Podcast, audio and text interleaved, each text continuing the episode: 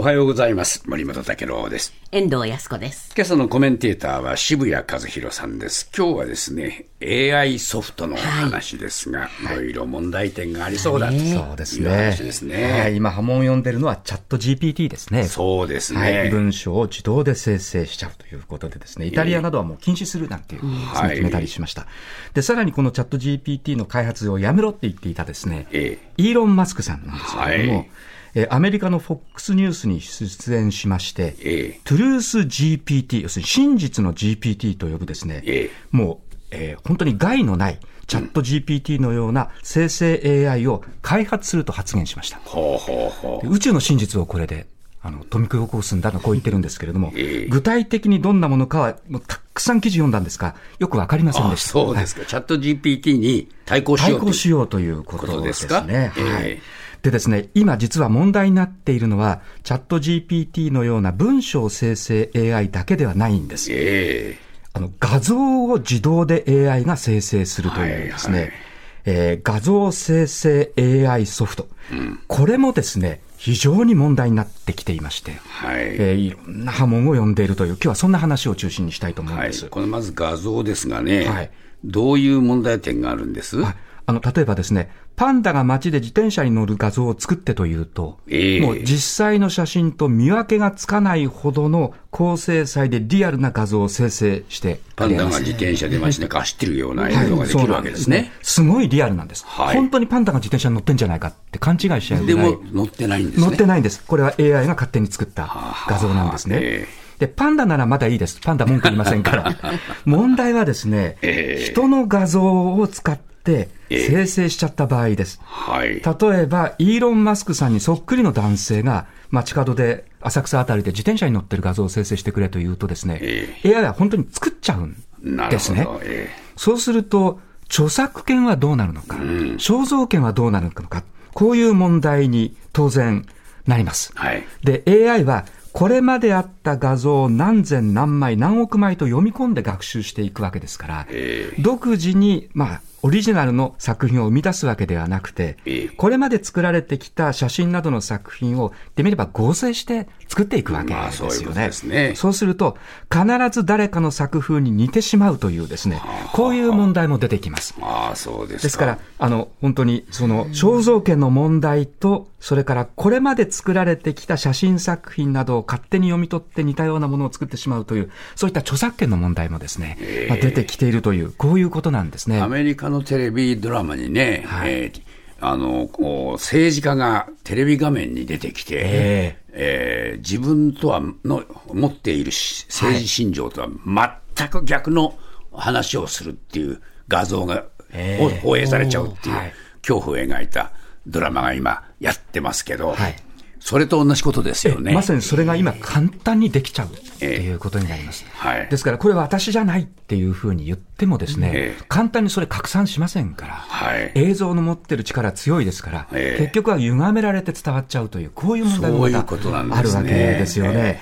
で、実際にですね、いくつもこの画像生成 AI については、訴訟の事例が出てきています。はい。例えば、サンフランシスコに住むアーティストのカーラ・オルティスさんという方なんですけれども、はいこちらはですね、画像生成 AI を運営している企業を提訴しました。はい著作権侵害が理由です。それはなぜかというと、その会社が勝手に自分の作品を AI に読み込ませている。ええ私の作品を勝手に読み込ませているじゃないかと、こういうことですね。はいで、しかもですね、実際に、このカーラ・オリティスさんの作品とよく似た画像が、もう AI が生成してるわけですから、ええネット上に最低2500点見つかっているという、こういう問題になっちゃいました。ええですから、このオリティスさんによればですね、自分の作品が売れなくなっちゃう。そりゃそうですね。こういうことになっちゃうわけですよね。ええですから、まあ、死活問題なんです。うんで、さらに、我々もあの、本当に出版社員だった頃はよく使っていたんですが、アメリカの写真配信サービス大手に、ゲッティイメージズという会社があります。はいここはたくさんの写真をですね、まあ、お金を取って貸し出してくれるという、ええこういう企業なんですけれども、こちらがですね、許可なく、数百万枚の画像が AI の訓練に使われた。と、AI 画像生成ソフト運営企業をいくつもですね、訴えました。はい。ホームページなどにあるですね、ゲッティイメージズのその多分写真を勝手に使ったんだろうと思うんですねなるほど。ですから、最先端 AI を運営する IT 企業は利益を得てるじゃないか。ええしかし、元の作品を作ったアーティストとか、苦労してその写真を集めたゲッティイメージのようなですね、会社とかは、全くその対価をもらえてないということで、まあ、訴訟が相次いでいるという、こういう事例になっているんですそうね。ですね。何かやっぱりルール作りが必要になってくるんでしょうね。そうなんですね。えただそのルール作りもですね、ちょっと一筋縄ではいきそうもなくて、ええというのも、マイクロソフトやグーグルなどの、まあこれ画像 AI などのですね、AI を運営する側のビッグテック企業ですね、ええこれ反論してるんです。はい。アメリカの著作権法では、目的の公正さなどの一定の要件を満たせば、ええ著作権の侵害にはならないフェアユース、公正利用の規定があるんだと。で、著作物を写真などを AI の訓練に使うことは、このフェアユースに相当する。うん間違ってないんだ。ものじゃないんだっていうことですね。そういうことなんですね。えですので、アーティストなどの側と、それから運営側の主張は、完全に対立しているという状況で、ええ訴訟の判決もですね、結構数年かかるんじゃないかという、簡単にですからルールは作れないんじゃないかという、こんな話も出てきています。はい。日本ではどうなってるんでしょうか？はい、実はですね、日本の今の著作権法も、AI に著作物を読み込ませて学習させることは違法ではありませんああ。できるんです。ですかはい。ですので、写真などの、あるいは文章などの権利者の許諾がなくても、AI に既存の作品をどんどん読ませるということができるようになります。なっています。で、これはですね、実は2018年にですね、え AI などの新技術の活用を促して産業競争力を強化する観点から法改正をしたんです。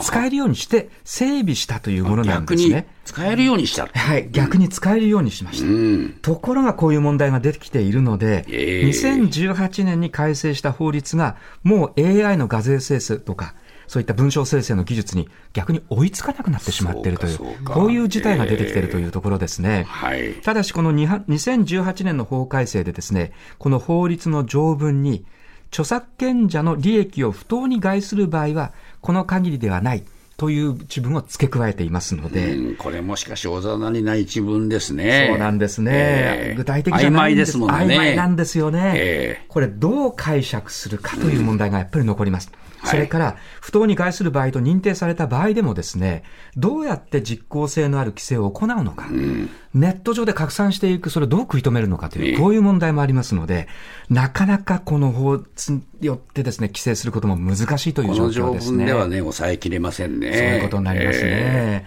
どうなんでしょうか、チャット GPT も、はい。この AI 画像生成も、はい今後の見通し、なかなか複雑になりますね。そうなんですね。で、実は今月末にですね、ええ G7 デジタル会合が開かれます。はい。で、この議長国の日本はですね、この G7 のデジタル会合で、チャット GPT や AI 画像生成についてのええ国際的なルール作りをまあ主導してええ、共同声明を出すことを目指しているんです。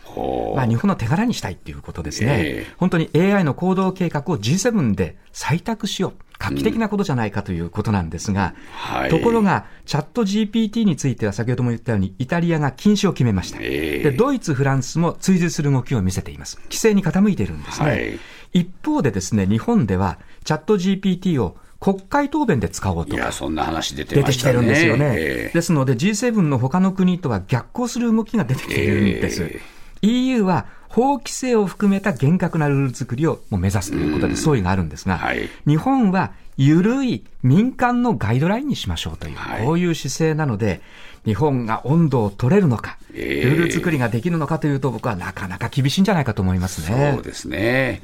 なかなかこのスピードに人間がついていけないんですね。そうなんですね、ええで、そのことを象徴する事態がついに起きました。はい。世界最大規模の写真コンテストのソニーワールドフォトグラフィーアワードでですね、ええ最優秀賞を受賞したアーティスト、写真家が受賞後に、この作品は私ではなく、AI を用いて作った作品だと表明しちゃったんです。はですから、最優秀賞を取ったのは AI 画像だった。で、このドイツ人の受賞者はですね、公式のサイトで AI が生成したものだと知っていた、または疑っていた人は何人いましたか？と投げかけてえ。、なるほど。で、自分から最優秀賞を辞退しました。はいつまり、この人は問題提起をしたかったわけなんです。そうでしょうね写真の未来の課題ですよね。ええ公式サイトで、コンテストが AI 画像を受け入れる準備をしているか確認したかったが、されていなかった。そうか。写真コンテストで AI 生成画像がどんどん増えることを認識すべきだ。そうか。でその警鐘を鳴らしたんだ。警鐘を鳴らしたんですね。ええで、そもそも AI 生成画像と写真は違う。うん写真とは一体何なのかについてもっと深い議論をすべきじゃないかと。なるほど訴えかけたと、こういうことですね。そうですね。しかし、まあ、これだけ技術が進んでしまいますと、はい。まあ、本物と ええ。そうでないものと、どう見分けるかっていうのは非常に難しくなってきて、ええ。まあ、先ほどのあのテレビドラマじゃありませんが、まあ、芸術の分野だけじゃなくて政治の世界などではい、こういうその発言や主張が、ええ AI によって生成されてしまうっていう、その怖さというものもですね、十分我々は認識しておかないとそう思いますねい。けませんですそういうこね。とですね。いや、今日はちょっと怖いお話を伺いました。えー渋谷和弘さんでした。ありがとうございました。ありがとうございました。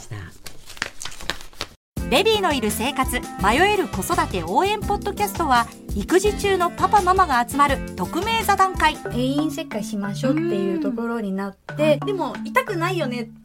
あ、痛くはないんです。麻酔効いてますからねそうですよね。じゃあ引っ張るね。みたいな。あー、引っ張りますかみたいな。毎週月曜配信です